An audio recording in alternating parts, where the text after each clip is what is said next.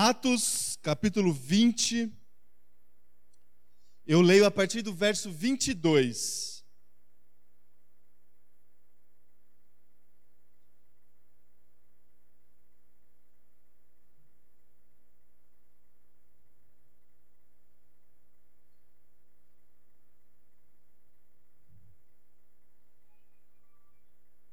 Do 22 ao 24.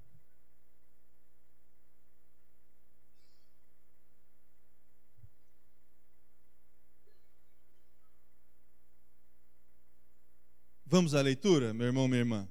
Acompanhe comigo. Agora, compelido pelo Espírito, estou indo para Jerusalém, sem saber o que me acontecerá ali. Só sei que em todas as cidades, o Espírito Santo me avisa que prisões e sofrimentos me esperam. Todavia, não me importo, nem considero a minha vida de valor algum para mim mesmo se tão somente puder terminar a corrida e completar o ministério que o Senhor Jesus me confiou, de testemunhar do Evangelho da graça de Deus. Até aqui, eu gostaria de orar com você agora, meu irmão, minha irmã. Feche teus olhos, coloque diante do Senhor em oração. Senhor Deus, Pai, nós nos colocamos agora, Deus, diante da tua palavra. Também, Deus, como expressão de adoração, porque reconhecemos, Deus, que da tua palavra, Pai, vem para nós ensinamento de vida, ensinamento que tem a ver com o teu reino, com a tua vontade. Deus, que o teu Espírito Santo fale agora, Deus, com cada irmão, com cada irmã, Deus, que é, está agora com o coração aberto, Deus, sedento, Pai, de receber a revelação da tua vontade, a, re, a revelação, Deus, do teu reino, dos teus preceitos. Deus, que isso de fato aconteça, Pai, em nome de Jesus. Que o teu Espírito Santo continue, Deus, tendo a liberdade de estabelecer a tua vontade aqui nesse lugar. Essa é a nossa oração, em nome de Jesus. Amém. Amém, amém, irmãos? Vamos conversar um pouco aqui sobre é, a palavra e algumas, é, algumas reflexões sobre vocação. Eu não sei se você uh, se lembra que no início do ano nós conversamos sobre maturidade, espiritualidade saudável que busca atingir um certo grau de maturidade na nossa vida cristã nossa caminhada cristã. No início do ano, no, a partir do mês de fevereiro, nós é, fizemos a proposta à igreja de refletir sobre como é que tem sido a nossa caminhada de espiritualidade, porque a gente entende que a, a caminhada de vida cristã, o nosso discipulado é uma caminhada de progressão rumo à maturidade. A gente entende que nós estamos numa jornada de submissão, de obediência, de dedicação. Essa jornada é motivada pelo amor de Jesus, sustentada por uma promessa, por uma esperança que enche os nossos corações, mas que se movimenta na direção de alcançar essa maturidade desejada e esperada pela palavra de Deus, pelas escrituras sagradas. A vida cristã ela é movimento, meu irmão e minha irmã. Movimento. Nós caminhamos, nós progredimos, nós somos constantemente, trans, constantemente transformados pela palavra de Deus e pelas experiências que nós temos na presença desse Deus. Se você olhar, prestar atenção para o ministério de Jesus Cristo, você também vai perceber que Jesus Cristo, quando esteve eh, entre nós, e a gente encontra as suas experiências nos evangelhos, você vai perceber que a vida de Jesus Cristo era dinâmica. Jesus Cristo se movimentava o tempo todo, caminhava o tempo todo, progredia o tempo todo na direção de satisfazer a vontade de Deus na sua própria vida. Vida cristã meu irmão e minha irmã, é movimento. E um movimento progressivo que caminha na direção de alcançar a maturidade. Nós somos transformados, adquirimos conhecimento, nós é, somos capacitados para estabelecer os nossos relacionamentos, recebemos uma missão de Deus e tudo isso faz parte da nossa caminhada de discipulado na busca de maturidade. Nessa jornada, meu irmão, minha irmã, nós superamos algumas etapas importantes da nossa vida cristã. A gente pode pontuar aqui algumas etapas que são é, comuns a todos aqueles que se submetem à vontade de Deus. O próprio apóstolo Paulo, lá na sua carta, na sua primeira carta aos Coríntios, capítulo 12, quando ele ah, ilustra a figura da igreja como se ela fosse a figura de um corpo humano, ele ah, expressa algumas dessas importantes etapas que temos na busca da maturidade cristã. Eu vou compartilhar elas aqui com você. Todos aqueles que trilham o caminho do discipulado na busca pela maturidade cristã, eles tiveram um encontro com Jesus Cristo. Batismo. Uma primeira experiência espiritual, sobrenatural com Jesus. Foram acolhidos por Cristo tiveram a sua experiência de batismo, a sua entrada ao reino de Deus, a consciência da vontade de Deus, um encontro com Jesus Cristo. Todos os que fazem parte do corpo experimentaram de um mesmo Espírito, foram batizados por esse Espírito. Uma primeira etapa importante, inicial, dessa jornada em busca da maturidade cristã é o encontro com Jesus. Uma segunda etapa dessa jornada é a transformação. Todas as pessoas que trilham essa caminhada do discipulado foram transformados pelo Espírito Santo. Receberam informações, conteúdo, palavra de Deus, mas não somente um conteúdo cognitivo, mas uma palavra que gera vida, uma palavra que transforma. Foram catequizados de acordo com os preceitos, com a doutrina da palavra de Deus. Uma segunda etapa, meu irmão, minha irmã, dessa caminhada em busca da maturidade cristã, transformação, transformação pela palavra. Uma terceira importante etapa também dessa caminhada é o seguinte: todas as pessoas que trilham esse caminho do discipulado sabem que pertencem à igreja de Cristo experimentam comunhão. Na caminhada em busca da maturidade cristã, meu irmão, minha irmã, a gente precisa é, receber essa, esse senso que nós, de pertencimento, a ideia, a convicção de que nós pertencemos a alguma coisa que é maior do que nós. Pertencemos à igreja, pertencemos ao corpo de Jesus. Isso faz parte também, meu irmão, minha irmã, como etapa na busca pela maturidade cristã.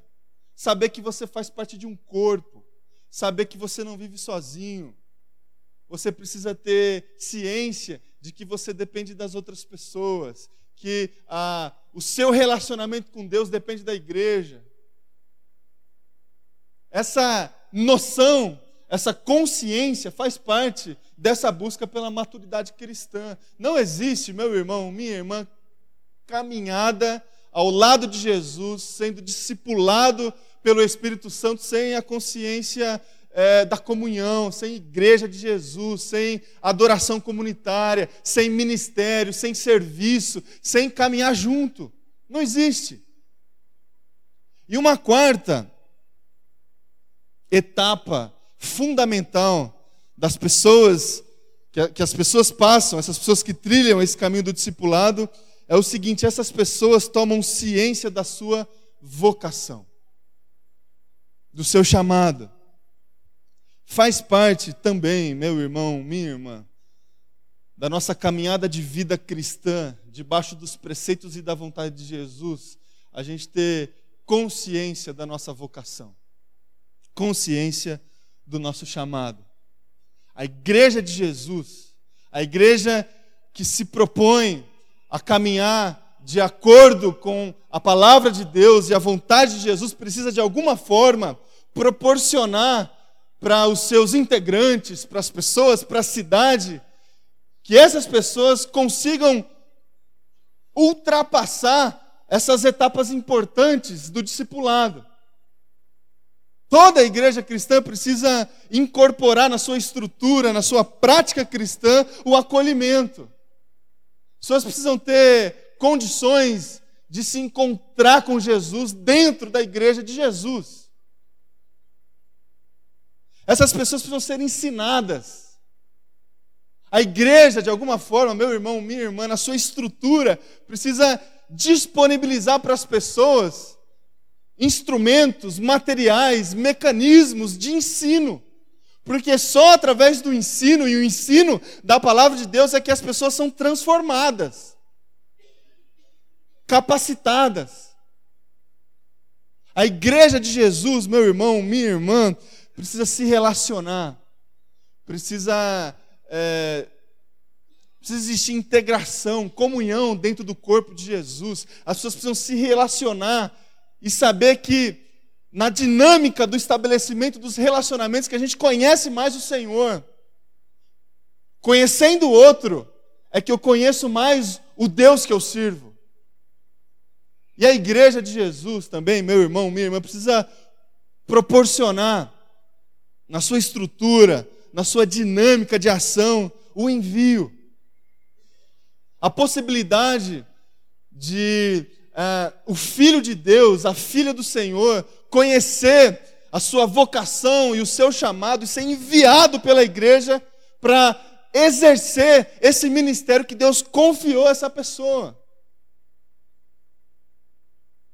Eu gostaria, uh, meu irmão e minha irmã, de me ater aqui com você essa manhã para essa última etapa desse processo, dessa jornada que trilhamos na direção da maturidade cristã, que é a descoberta da nossa vocação, o conhecimento do nosso chamado.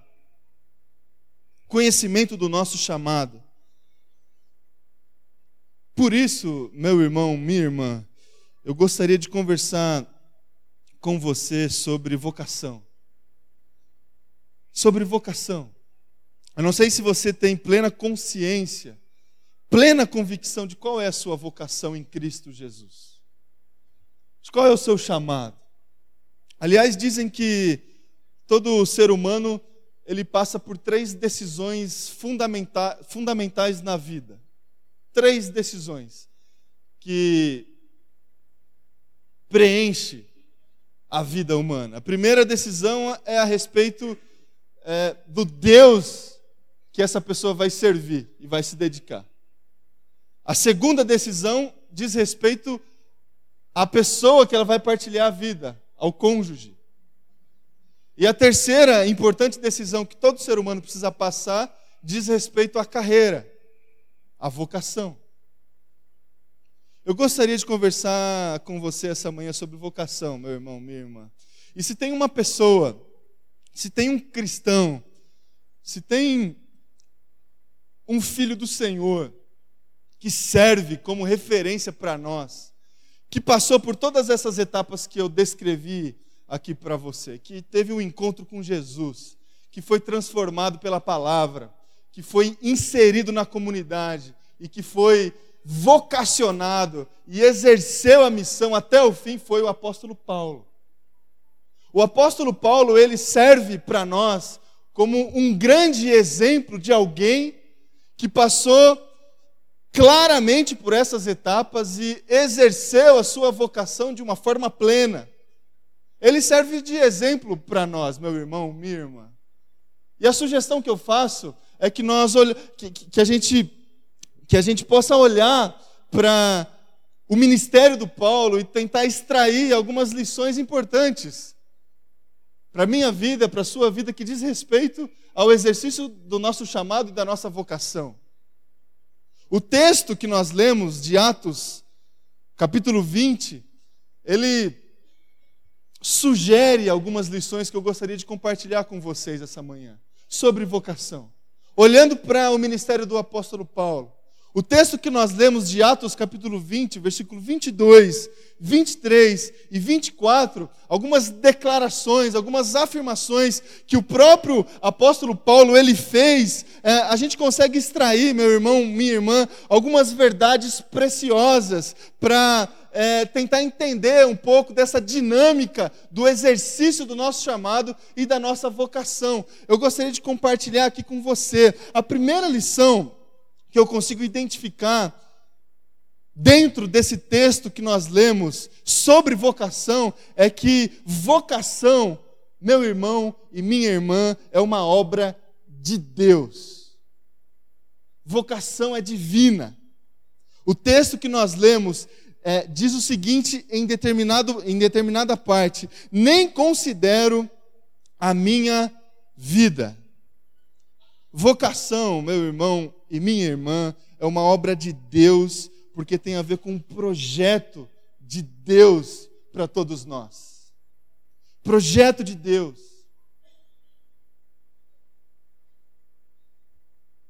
A vontade primeira em relação à nossa vocação em relação ao nosso chamado está no coração de Deus. A nossa vida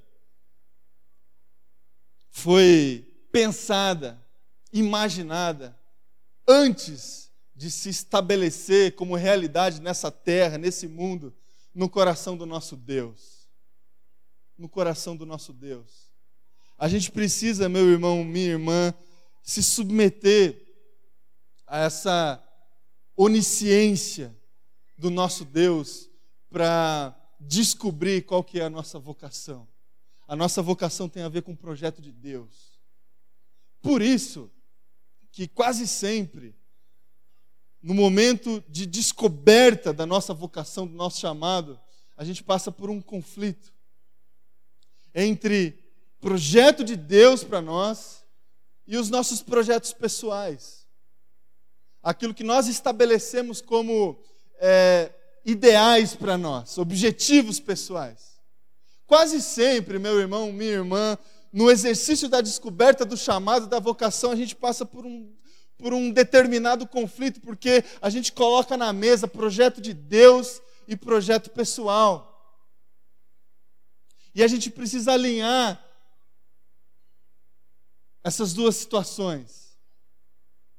Vocação é obra de Deus, meu irmão e minha irmã. O desafio que nós temos diante é, daquilo que Deus tem para nós como chamado, como vocação, é a gente se submeter, a gente conseguir fazer um, um ajuste existencial. Nós estávamos na aula hoje pela manhã e o pastor Leonardo é, conversou um pouco conosco sobre o existencialismo. E a ideia, é, o conflito que há né, entre a, a, a, o exercício de ignorar a presença de Deus no mundo e o exercício de considerar a presença de Deus no mundo.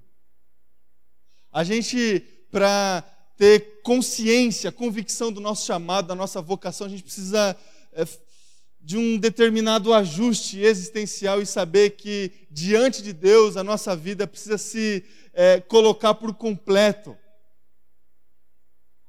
E a gente precisa se submeter a um Deus que é criador de todas as coisas e que tem um propósito especial, meu irmão e minha irmã, para as nossas vidas.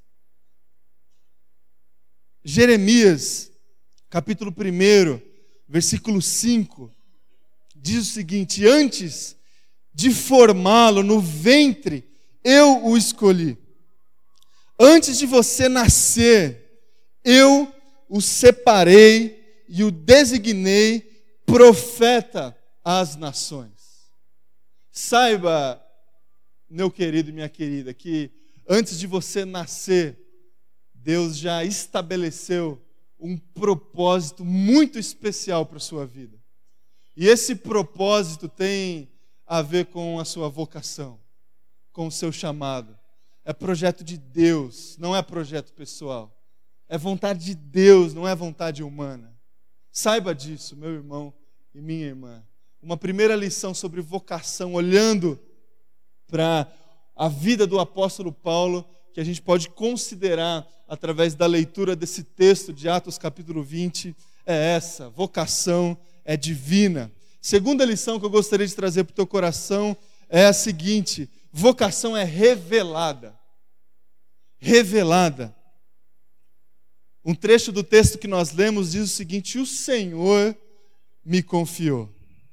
Vocação que é revelada, que tem a ver com graça de Deus. A graça que Deus derramou a cada um de nós e que a gente precisa buscar e tomar ciência.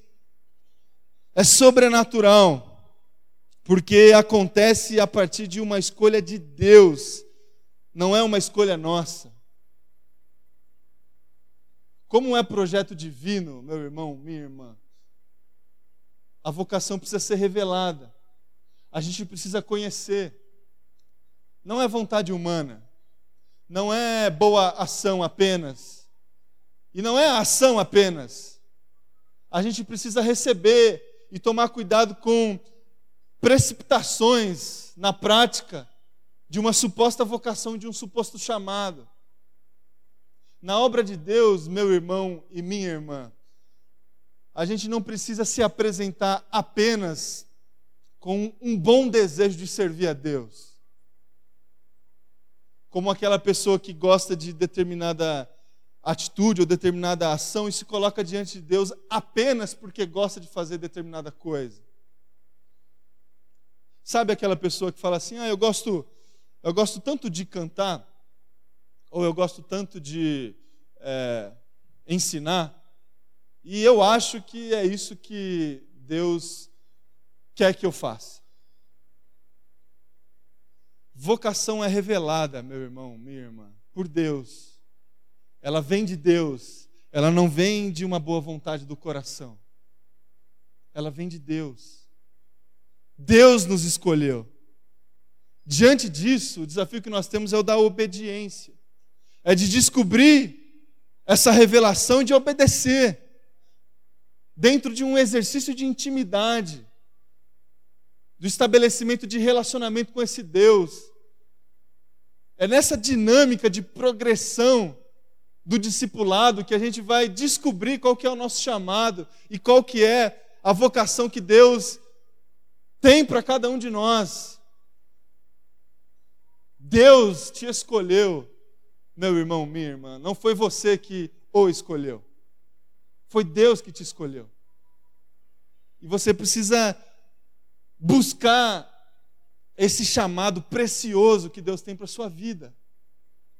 Lucas, ou melhor, João capítulo 15, versículo 16, diz assim: Vocês não me escolheram, mas eu os escolhi para irem e darem fruto, fruto que permaneça, a fim de que o Pai lhes conceda o que pedirem em meu nome.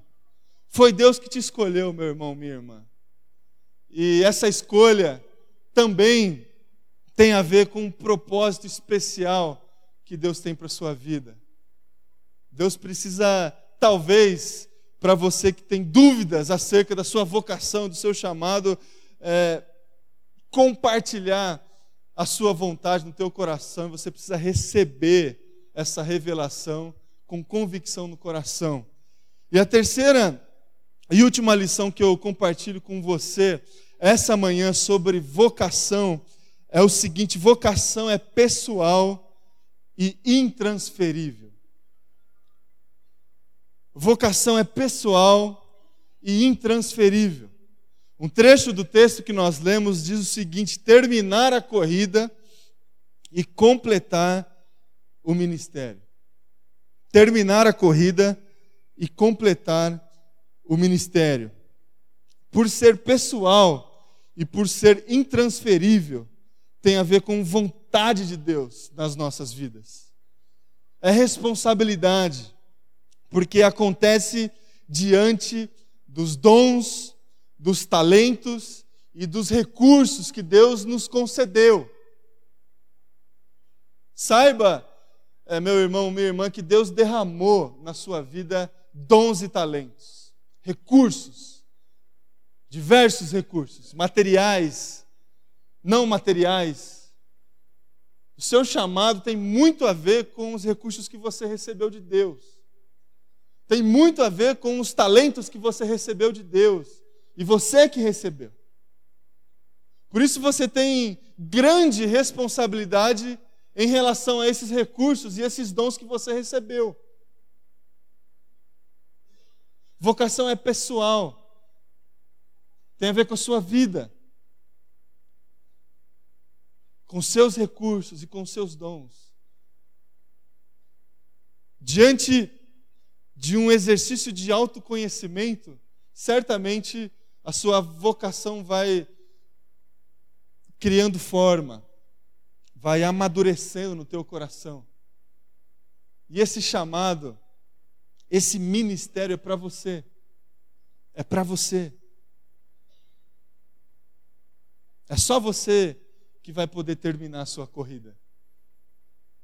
É só você que vai poder completar o seu ministério. É só você. Então não tem, não tem aquela fala assim, ah, é, que a gente escuta bastante dentro da igreja e fora da igreja também, de deixar aquilo que Deus colocou nas tuas mãos para você fazer, para outras pessoas fazerem. Sabe aquelas frases que a gente ouve dentro da igreja? Ah, são sempre os mesmos. A gente precisa deixar pessoas novas exercerem o trabalho dentro da igreja. É óbvio que a gente precisa acolher pessoas novas e pessoas novas precisam superar essas etapas. E uma dessas etapas é descobrir a sua vocação. Isso é óbvio, mas o ministério que Deus confiou nas suas mãos é só você que vai conseguir completar. A corrida é, é sua, o ministério é seu. E a gente aprende isso com o apóstolo Paulo. O apóstolo Paulo foi até o final. Foi até o final. O seu ministério teve começo, meio e fim. E ele teve completa noção sobre todas essas etapas do seu ministério. Vocação é pessoal e intransferível, meu irmão, minha irmã.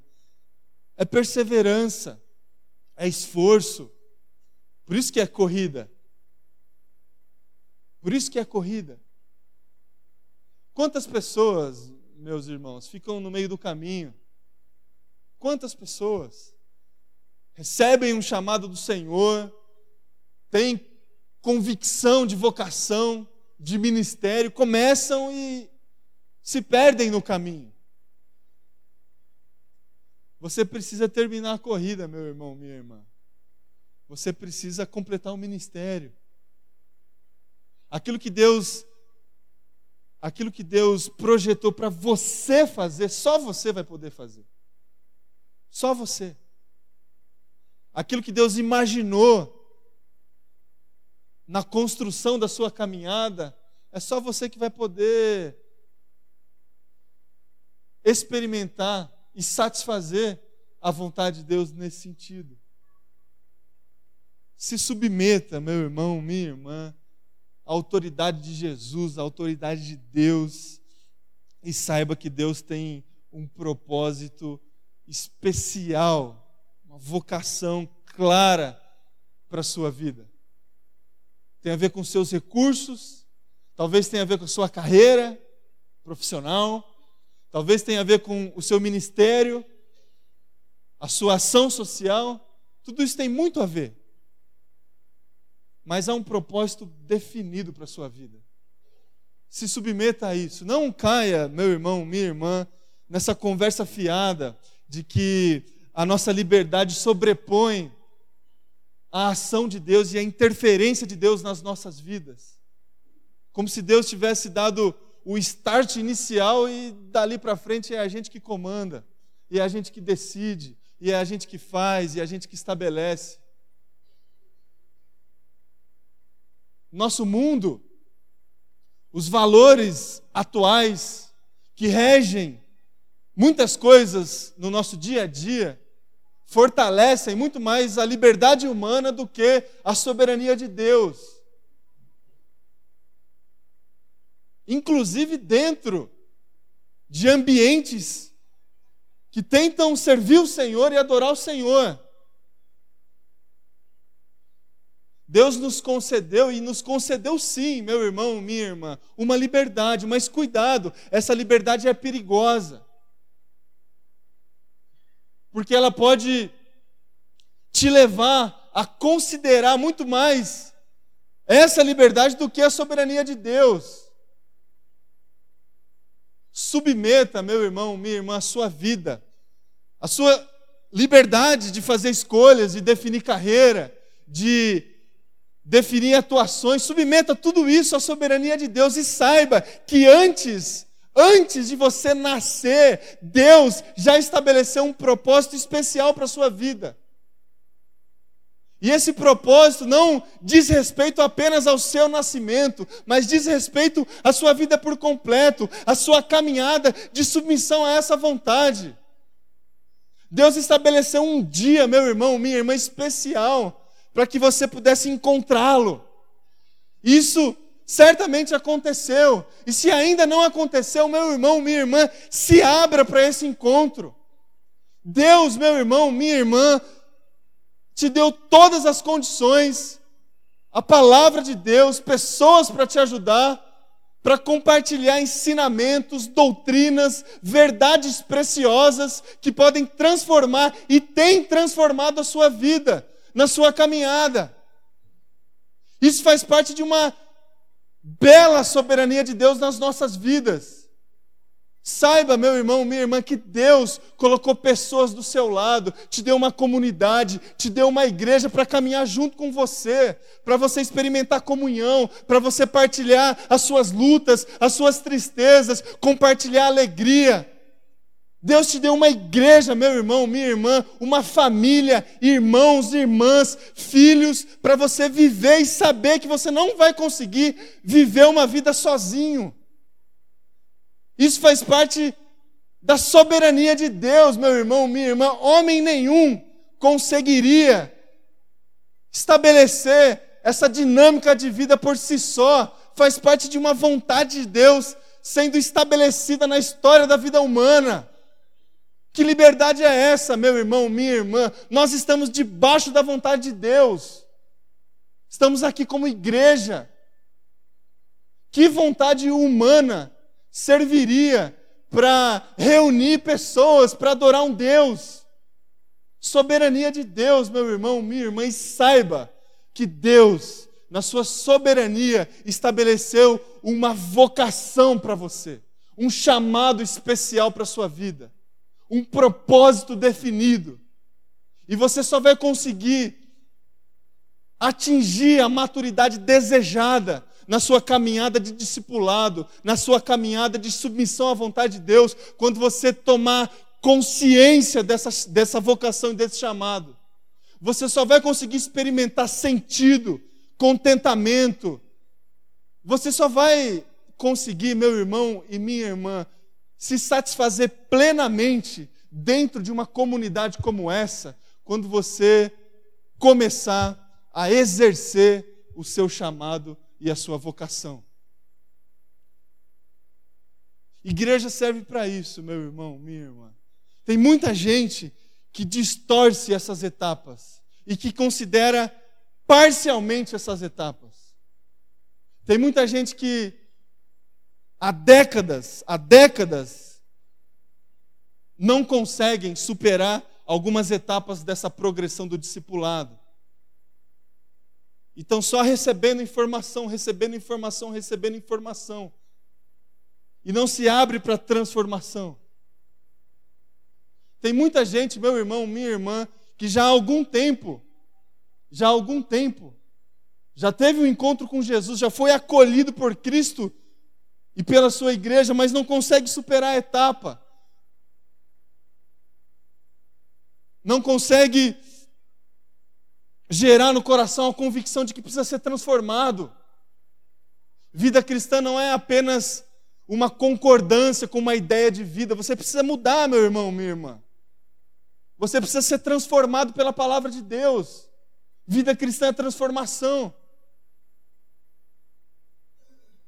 Tem muita gente, meu irmão, minha irmã, que não experimenta comunhão, que acha que a vida a vida dela não tem nada a ver com a vida de outras pessoas. Que vem na igreja, foi acolhido, teve um encontro com Jesus e acha que ah, a igreja só serve para ensinar a palavra de Deus e o evangelho. E não consegue conviver, não consegue partilhar a vida, abrir a casa, receber pessoas, caminhar junto, ser transparente para compartilhar dificuldade, tristeza, e tem muita gente, meu irmão, minha irmã, que foi acolhido, foi transformado, experimenta comunhão, experimenta comunidade, mas ainda não sabe qual que é o chamado, a vocação, não consegue servir a Deus, ou até já tentou. Até já tentou em, algum, em alguns ministérios, em algumas organizações sociais, mas ainda não tem plena convicção do propósito especial que Deus tem para a vida dessa pessoa. Supere, meu irmão, minha irmã, todas essas etapas e saiba que você vai trilhar um caminho de maturidade desejada pela, pela palavra de Deus, que faz parte da soberania de Deus na sua vida.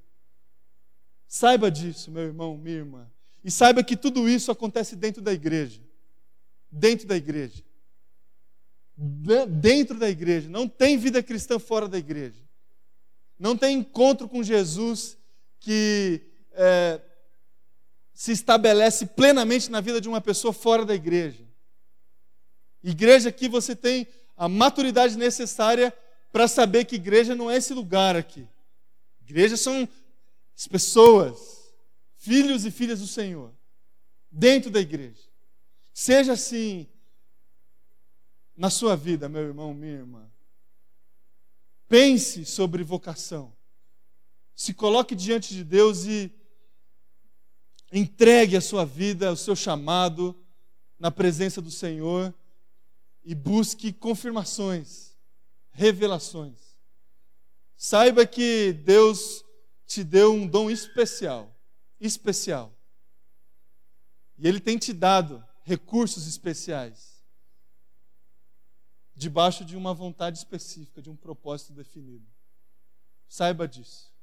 Vamos orar, feche teus olhos, eu vou orar com você.